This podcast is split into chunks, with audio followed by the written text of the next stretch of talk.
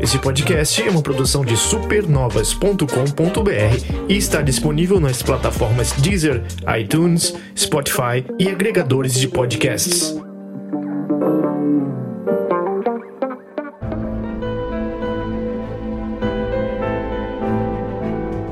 Segurem suas maçanetas e suas campainhas, porque tá começando mais um Dito Isso.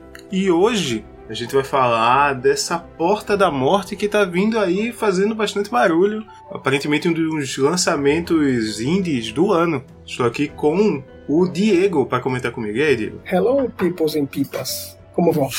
E aí, como é que você tá? Como é que tá? Como é que foi esses últimos dias aí? Muito frio, muito calor. Muito frio, dente arrancado, dor, sofrimento e remédios. Muitos remédios.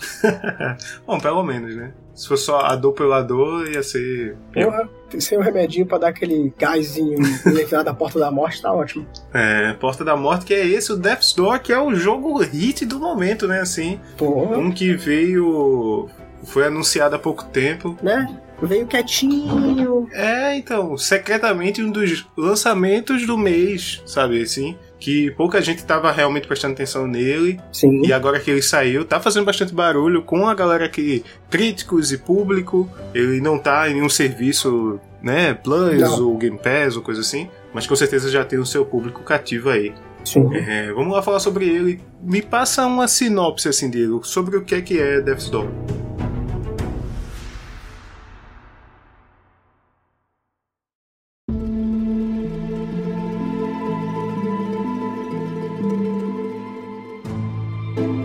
Death's Door é um jogo que conta a história. Isso aí não é spoiler, né? Que é o comecinho do jogo. Você é um ceifador, né? que é um corvinho que trabalha para um comitê de ceifadores e você trabalha coletando almas para esse comitê. Na verdade é como se fosse uns como se fosse uma equipe de morte, né? A morte não é uma, Isso, não é uma isso. entidade em si, aparentemente. Ela tem os seus, seus servos. E os servos dela são os corvos. Essa, Uhum. essa repartição pública de corvos. É, isso é muito bom, né? Que eles estão lá, tipo, É numa máquina de escrever, e, tipo, ah, tem uma parada aqui pra resolver pra eu dar baixa aqui no sistema, tipo, porra. Não, aí começa as, as detalhes, né? O jogo, por ser indie, ele trabalha com algumas coisas bem interessantes. O texto é muito engraçado, né? Tem Uhum. pontos que são muito bons. Não, que você vai entrar pela porta, não sei o quê. E, mas é o seguinte, não morra, tá? Que se você morrer, a papelada vai ser meio complicada não sei o que lá.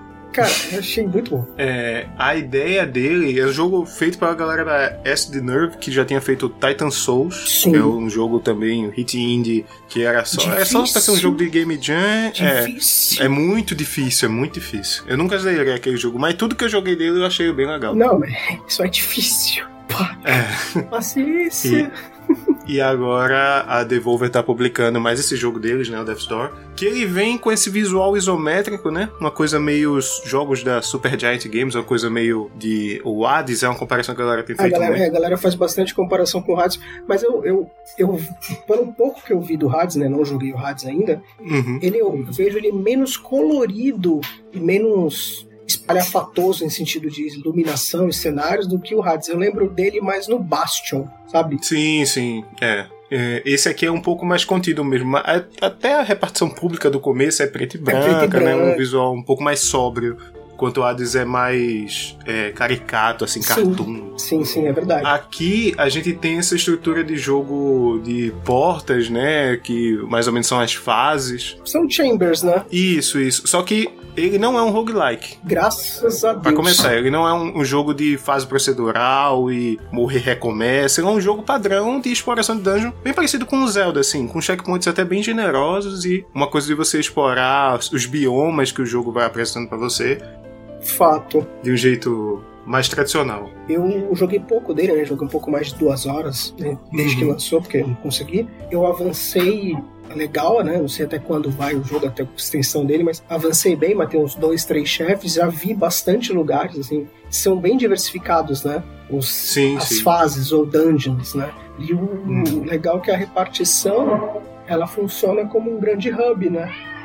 Sim, é sim. da onde você parte para onde você volta, né? E essa coleta de almas, porque assim, você. A primeira missão do jogo, você tá no cemitério, você vai coletar sua grande alma lá. Isso. E alguém te dá uma sacaneada, um corvo mais velho te dá uma sacaneada. E diz assim, ó, foi mal aí, Corvinho, roubei tua alma aqui, mas é o seguinte, tem uma grande porta aqui que precisa de muita alma, de almas muito grandes para abrir. Então, eu vou precisar que você colete três grandes almas ao redor desses mundos, né? Tipo, tem a bruxa, um rei sapo e uma fera nas montanhas e você você consegue, você é mais jovem do que eu, eu quero que você faça essa missão.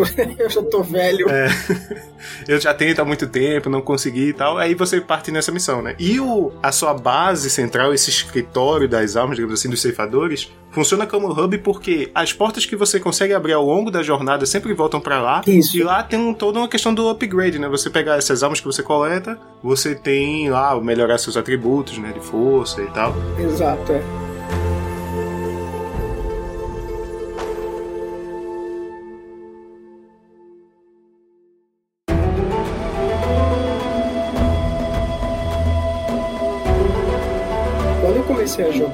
Peguei as, os, os poderzinhos lá, né? As almas, né? Aí eu falei assim, uhum. assim, cara, só falta morrer e ter, perder tudo de novo. Aí eu falei, puta, eu não vou gostar do jogo porque eu não fiz esse, esse processo do, de Souls, né? Sim, sim. Aí na hora que eu morri, né? Que inclusive é bem impactante a forma que você morre. Não vou nem uhum. comentar porque acho legal o pessoal jogar, ou então assistir, quem não for jogar, assistir um gameplay para ver como é que a empresa, como é que a desenvolvedora trabalhou a ideia da morte. E quando você morre e volta, você tá com os pontos. Falei, ufa, não é um jogo que você tem que ficar correndo atrás dos pontos. Eles estão lá com você, graças a Deus. Sim, sim. Ele não tem essa coisa do Corpus Run que tem nos jogos do Souls. Que é muito essa coisa de você morrer, perder tudo, tem que voltar até seu corpo. Nossa. O Hollow Knight tem isso. Tem. Outro jogo indie, até brasileiro, o Dandara também tem isso. O Dandara tem isso. O Dead, so Dead Cells tem isso? Dead Cells. Ah, não sei se você perde tudo. É, é porque não lembro se você tem como pegar o corpo é, depois lembro. que você morreu. O Forsaken eu sei que tem. Forsaken não, Forgone. Hargon. Mas a questão é essa coisa de ser punitivo para você pegar e farmar seus pontinhos e fazer upgrade. E aqui ele é super tranquilo quanto a isso. Ele pode ser frustrante, os inimigos são variados e o combate não é fácil, mas ele não te pune por você morrer, inclusive quando você volta o checkpoint, você tá lá com todos os pontos, como tu comentou, né? Deixa a progressão muito mais suave do que se fosse, se você perdesse tudo, ia ser muito mais frustrante. Com certeza. Muito mais gente ia largar o jogo, né? Ele, quando você falou de gameplay, até anotei aqui que o gameplay dele é muito ágil, né? Os combates são muito uhum. rápidos. Por isso que eu falo que se liga muito com Hades, com Bastion, Transistor eu não lembro, né, aquele da Super Giant, mas ele lembra muito esse. Pelo menos o Bastion e o Hades eles são muito ágeis no combate, né? Uhum. E como você falou, ele não é tão fácil, mas também não é difícil, né? Quando você morre, você sabe por que você morreu. Você morreu porque você esqueceu que aquele inimigo X ataca daquele jeito, ou você estava rodeado de um milhão de tipos de inimigos ao mesmo tempo que acontece várias vezes, né? Uhum. E ele te frustra um pouco, mas assim, morri, beleza. Eu vou voltar ali, eu sei como enfrentar todo mundo, eu tô com meus pontos aqui, eu tenho onde encher minha energia, que são as florzinhas, né? Que achei uhum, muito legal é. isso. É um bom, bom sistema de recuperação de vida. Assim, eu, às vezes, em alguns combates, eu queria que eu tivesse algum item, tipo uma poção, Sim. um botão que eu recuperasse vida. Mas aqui funciona como uns vasos de planta que você tem que encontrar uma semente para você plantar lá uhum. e essa semente vai recuperar a vida inteira, né? Exato, de uma vez só. Quatro, cinco ou seis pontos de vida, isso. E uma coisa que eu acho interessante sobre esses pontos de vida é assim, os vasos, eles não ficam espalhados de forma, assim, de forma vantajosa, né? Tem um vaso uhum. aqui, tem um vaso lá no meio do nada. Tem um vaso que de vez em quando fica um vaso no campo de batalha, que é Isso. difícil, mas tem. Mas nem sempre, é, exato. Nem sempre. Então, assim, e aquilo, você fica naquela questão.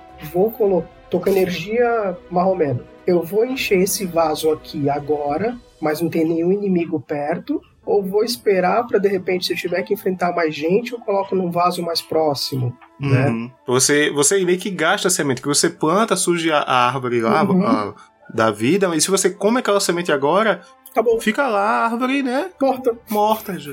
então você não tem. Você não pode ficar lá se curando. Você tem cinco sementes e ficar fazendo isso. Exato. Você tem que encontrar outros vasos. Inclusive, uma das coisas do jogo. Eu não quero dar muito spoiler. Eu zerei o jogo, tá? Tá. Mas existe um, um, um dos segredos, diversos segredos que tem, é você encontrar todos os vasos também. Ah, imaginei que tivesse. Porque eles são muito espaçados e tal. E é bem interessante ter isso. Uma coisa, outra coisa do combate, Igor, que eu gostei muito, que assim, ele tem meio que quatro poderizinhos, né? Eu vou me guardar só falar do primeiro, Uhum. que é só da primeira área ali, da bruxa e tal. Acho que já toda aquela parte da bruxa já é um, um formato que você vai encontrar sendo repetido pelo jogo Tá. e tudo que você encontrar ali é mais ou menos como o jogo funciona, né? Só vai ficando mais difícil, Sim. mais cadenciado e tal. Mas a questão das magias, que é um arco e flecha no início, é interessante como você tem os pontos de magia que são recuperados você desferindo golpe melee, né? Então você pode ficar variando e eu quando fui pegando o jogo percebi isso de ah, uso umas flechas, dá dois golpes com espada, recupero minhas flechas e uso de novo. Então é bem mais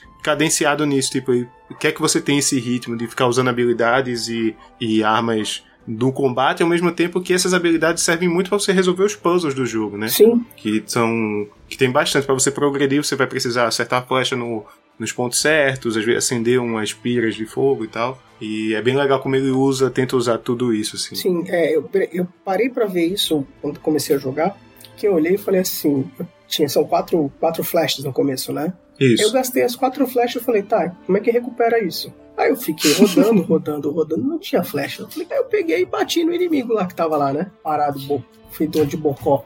Aí quando eu bati, encheu. Eu falei, olha só. é, isso é isso é legal A, a estrutura de gameplay dele foi montada, assim como muitos indies são, eles são bem pensadinhos, em fazer você ter um combate dinâmico, não ficar só usando flecha ou só usando espada. Você tem que utilizar todas as armas que você tem para você desenvolver é, formas diferentes de combate, porque vão ter inimigos que vão te exigir formas diferentes de combate. Né? os combates eles são muito bons os inimigos eles têm um tel muito bom né sabe você sabe o que, que ele vai fazer o tipo de golpe que ele dá baseado no movimento E dele você e é aquilo, você por mais que conheça um inimigo, quando você tá com um monte na tua tela, você fica meio confuso, né? Uhum. Por exemplo, tem, vai, três inimigos base até agora que são os, para mim são os mais complicados, entre aspas. É um cara que tem um vaso na cabeça. Aí o, o ataque dele é dois, ele dá uma corrida e dá dois, dá um golpe. Só que assim, você sabe que ele vai dar o golpe porque ele dá tipo um passo pra trás e avança. Ele dá um charge, e né? ele abre os braços assim né tem um pra... Isso, ele abre os braços e dá um charge.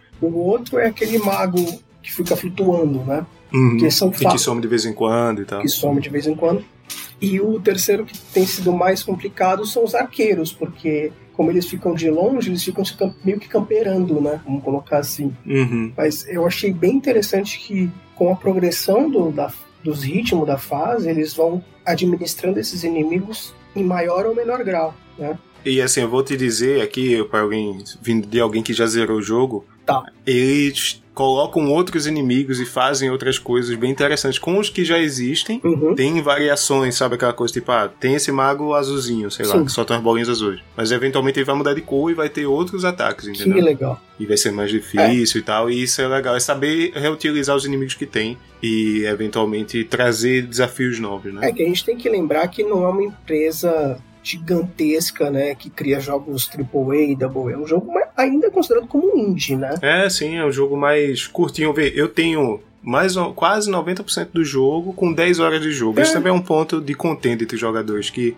talvez hoje em dia a gente esteja mal acostumado com a indústria mainstream, assim, Uhum. né? Os jogos AAA e tal. De jogos gigantes, 30 horas é o mínimo e Ah. blá blá blá. E aqui a gente tem um jogo muito mais contido lá, com suas basicamente três áreas e um- depois um chefe final. Mais curto mesmo, com uma estrutura bem assim. Você vai chegar por um lugar, você até chegar no chefe lá, na casa do chefe. Aí chegando lá vai ter uma porta que vai precisar de quatro almas para serem abertas. Você tem que encontrar essas almas. Uhum. Abriu a porta, faz um desafio. Sabe, aí tem uma estrutura muito parecida para todos os chefes. Ah, entendi. E ele é contido, curtinho, mas ele é ótimo por causa disso. Isso não é um demérito, né? Ele funciona muito bem assim. É aquela, é aquela história que a gente ouve e conversa sempre, né? É, às vezes vale mais um jogo curto que tem uma ótima experiência que um jogo enorme que te cansa, te frustra e você não quer fechar. É, exato, exatamente. Tipo aqueles jogos de 100 horas que você não aguenta mais já. E Uhum. você vai continuar jogando, a história continua e tal.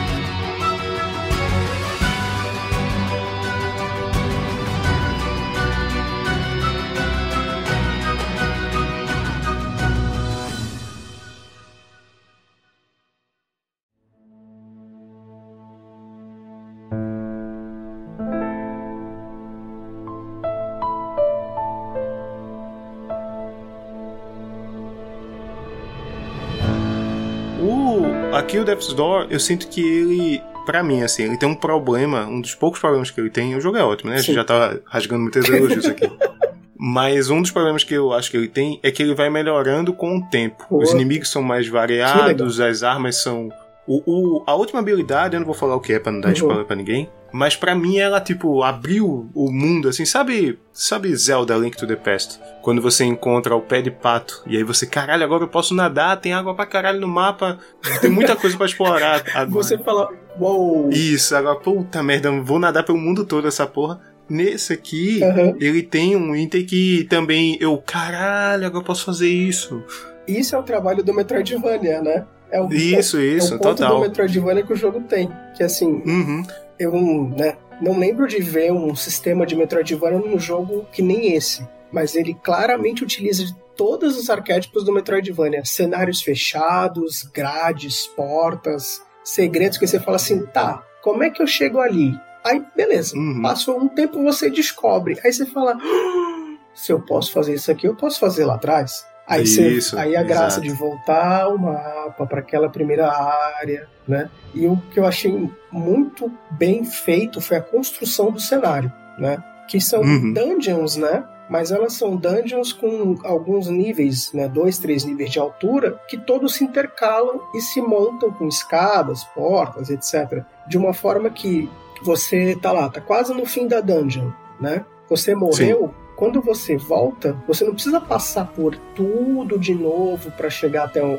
aquele ponto que você morreu. Se você quiser ir direto para lá. Basta você seguir por um caminho que tá liberado de novo e pode ir. Você não precisa fazer Isso. uma volta, ter que enfrentar um monte de inimigo. Isso aí é muito Tá, mais do que tudo, a galera compara. Todo jogo compara com Dark Souls, né? Sim. Mas isso, esse aspecto especificamente desse level design para mim remete aos jogos da From Software, Dark Souls e tal, que é isso de você passar por um lado da dungeon, abrir por uma porta pela direita e dar uma volta todinha. Quando tá lá, chegando em algum momento, você vai abrir uma, uma grade, uma porta, uma escada. Aí você falou, uau. É, que tipo, ah, caralho, agora se eu morrer, eu vou só subir essa escada. Não preciso fazer nada, né? É verdade. E isso também, isso vai para uma coisa que é, assim, ponto bom, tal, ou ruim, uhum. pra, tipo, em alguns momentos eu achei ruim, que o jogo não tem mapa, né? Assim como é, os jogos Dark Souls é e tal. Confuso. Ele ele preferiu criar esse level design todo intrincado e tal, e você mesmo explorar sem mapa e tal. E eu confesso que teve algumas vezes que eu fiquei perdido, que eu, beleza, eu peguei esse upgrade aqui, e agora? Eu achei que eu tava seguindo o caminho da missão, digamos assim. Que aqui era o caminho do chefe do chefe dessa uhum. área. E aí eu encontrei outra coisa. Eu, eita porra, e agora? Qual é o caminho que eu tenho que seguir aqui? É, é. Eu achei. Eu fiquei confuso também no começo, assim. A vantagem é que são dungeons espaços pequenos, né? A, uhum. São... Mais ou menos, né? É. Tipo, o aquele cemitério ali, que é uma grande área que divide entre as três maiores, né? Pra onde você ah, vai. Ah, sim, é. Aquilo ali tem, é muito intercalado e muitos segredos ali. Inclusive, pós fim de jogo, que eu vou falar um pouquinho depois, uhum. que assim eu fiquei perdido, velho. E em alguns momentos eu queria um mapa. Eu queria, porra, velho, onde é que é aquele negócio? Aquela saída pra casa da bruxa, eu esqueci. Tô aqui andando e tô perdido. Subi essa escada três vezes já, não sei onde eu tô. É que em tese, como você já fez aquele caminho várias vezes caçando almas, você já sabe, né? Você não precisaria é. de mapa, né? Agora você falou Sim. um ponto que eu até anotei aqui que eu acho muito interessante, são os chefes. Né? Uhum. Até agora eu encontrei só dois chefes, efetivamente, né? E aí começa agora a busca pelos grandes, as grandes almas que a gente sabe que são os grandes chefes, né? É que o que eu não, eu não ia mencionar sobre eles, eu ia falar como eles funcionam, né? Que eles têm uhum. várias etapas de, né, etapas, né? várias, eles mudam ah, os golpes, né? Eles não ficam fazendo a mesma coisa sempre. Ah, você pode esperar que esse aqui vai fazer só isso aqui. Não eles misturam. É tipo o castelo, ele usa. Ele começa é, de um jeito, aí ele usa raio, aí ele usa explosão, aí ele volta pro golpe, aí vai uhum. pro raio, e volta pro golpe, vai pra explosão, vai pro raio. Esse jogo também tem coisas, de, é, decisões de design interessantes, assim, que assim, não necessariamente boas ou ruins. Uhum. É questão do jogo, a identidade dele, né? Sim. Como não tem mapa, como a gente falou, ou essa questão do web design. Os inimigos, eles funcionam sem barra de vida, né? Sim. Você vai vendo que ele vai ficando desgastado. Você vê meio que descascando, né? Uma, é. umas linhas vermelhas nele é. para você coletar a alma. E isso faz com que a luta com o chefe fique tensa, assim, porque você não sabe se você tá matando ou não, ah. até que eventualmente você sabe, tipo, não, ele deve estar tá muito perto de morrer. Mas o quanto tá próximo, né? Não sei se mais um ou mais dois golpes vai matar. é, fica tenso.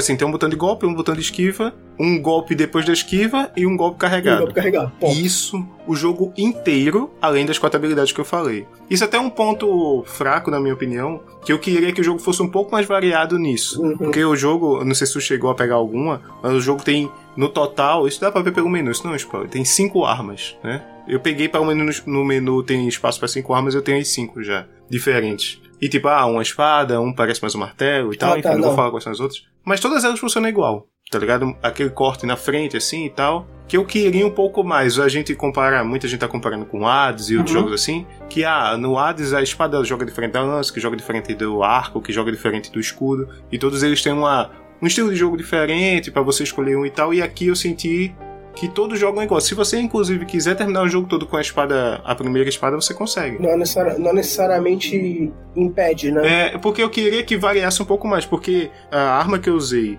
depois da espada e as outras armas que eu fui encontrando eram tão iguais que para mim não fazia tanta diferença. Tipo, eles variam um pouco. O jogo diz assim: ah, essa aqui tem um pouco mais de ataque, mas a velocidade é menor, uhum. né? Aquela coisa, aquela troca. Só que eu não sentia diferença no combate. Entendi.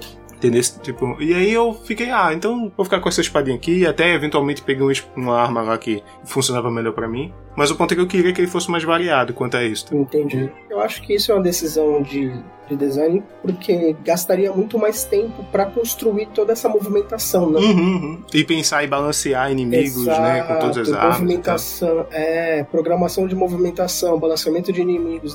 Daria muito mais trabalho uhum. para você mexer nisso. Então acho que eles deixaram meio padrão. Nada que não possa, né, eventualmente ser aprimorado numa entre aspas, DLC, não sei se cabe ou não, mas você que fechou que sabe. Ou um segundo jogo, entendeu? Porque é... Oh, eu vou dizer a tu que ele tem assim, além desses dos chefes iniciais, quando aparece a porta lá, né, e tem três grandes áreas para você enfrentar, ele ainda tem tem esses três chefes e ainda tem um último chefe, digamos assim. Mas é bom deixar, deixar. pra quem tá jogando, porque o jogo tem um pouco de. Tem um mistério. É, ele tem uns logs de texto para você encontrar, ele tem uma. Os personagens de apoio são muito bons, tem um coveiro, tem um cara com uma panela na cabeça. Todos eles, eles vão dando contexto sobre o que tá acontecendo. Sim. E eu gostei muito da historinha. E assim, não é nada muito profundo, mas tem um debate bem legal até sobre vida e morte e tal, que é bem legal que você encontra um coveiro e ele diz: pô, eu deixei um amigo meu, enterrei ele e hoje eu quero alguém que consiga ceifar minha alma,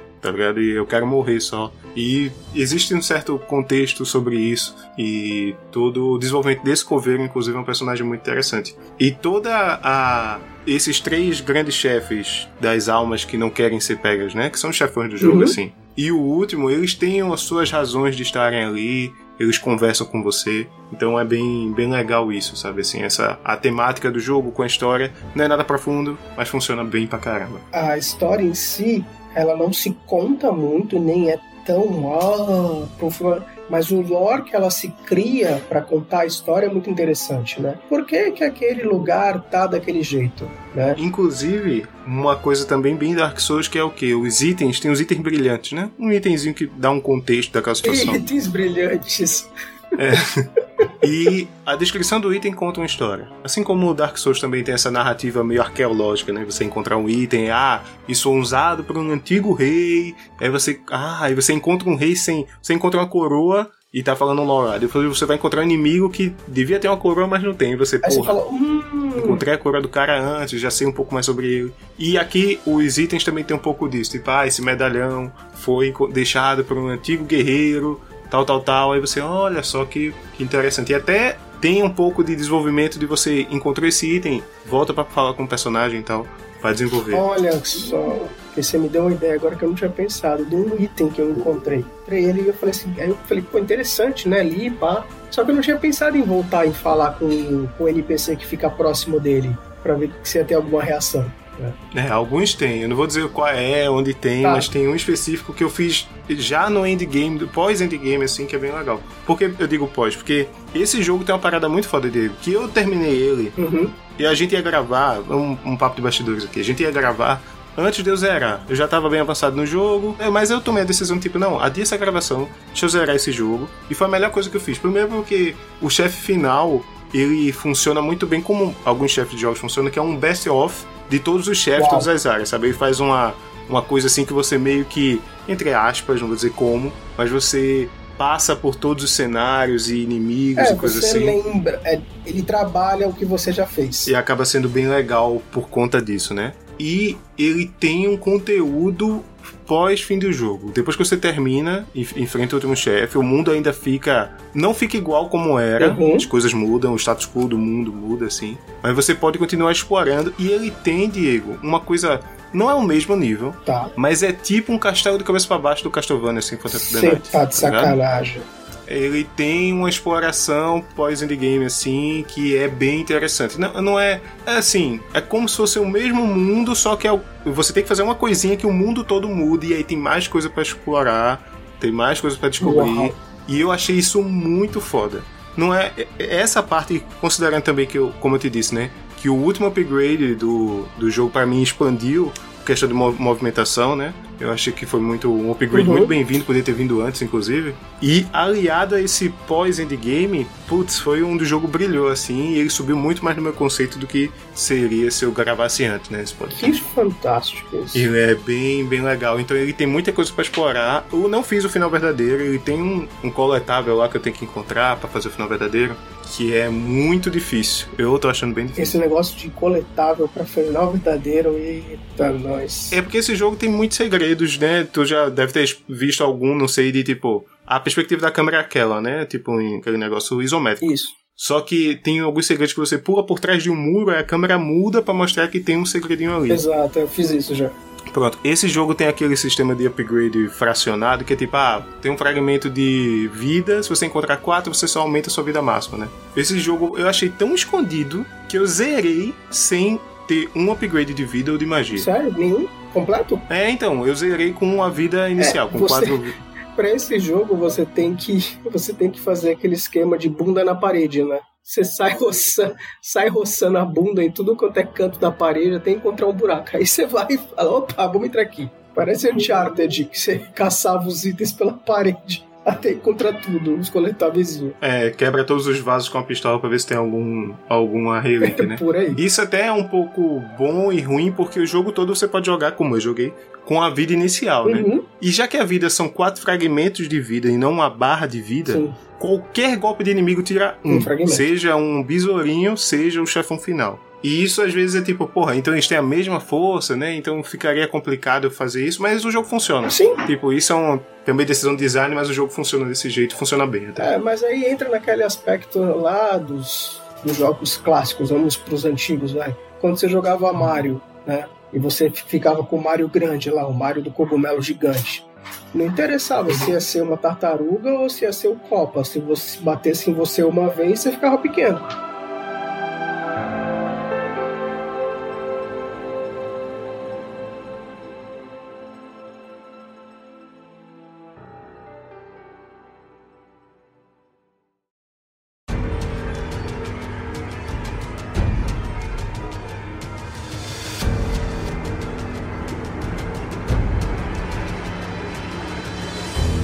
Diego, me diz aí, tipo, impressões gerais, considerações finais, assim, sobre esse, esse Death's Door. Pontos negativos também, quero te perguntar, porque acabou que a gente rasgou tanta cedo, né, pra esse jogo. Seria bom dar um- uns contrapontos aí e uma conclusão, assim, do que, que tu achou. Tá, vamos lá. Então, pontos positivos que eu achei. Visuais do jogo. O visual do jogo é extremamente bonito, simples, porém muito bonito, tá? Trilha sonora bem é uma trilha sonora que tem uma música base, né, pras pras áreas e que essa música aumenta e diminui a, a melodia de acordo com as batalhas e tal e nas conversas dos, inim- nos, com os NPCs, mas que é uma, uma trilha muito bem encaixadinha com aquilo que tá acontecendo. Bem melancólica, né? Mas não é triste, mas é só porque trata da morte, então não é algo tão alegre, né? A gameplay que a gente já comentou que era bem ágil, bem desafiante, e a história que tem muito a oferecer contando pouco, né?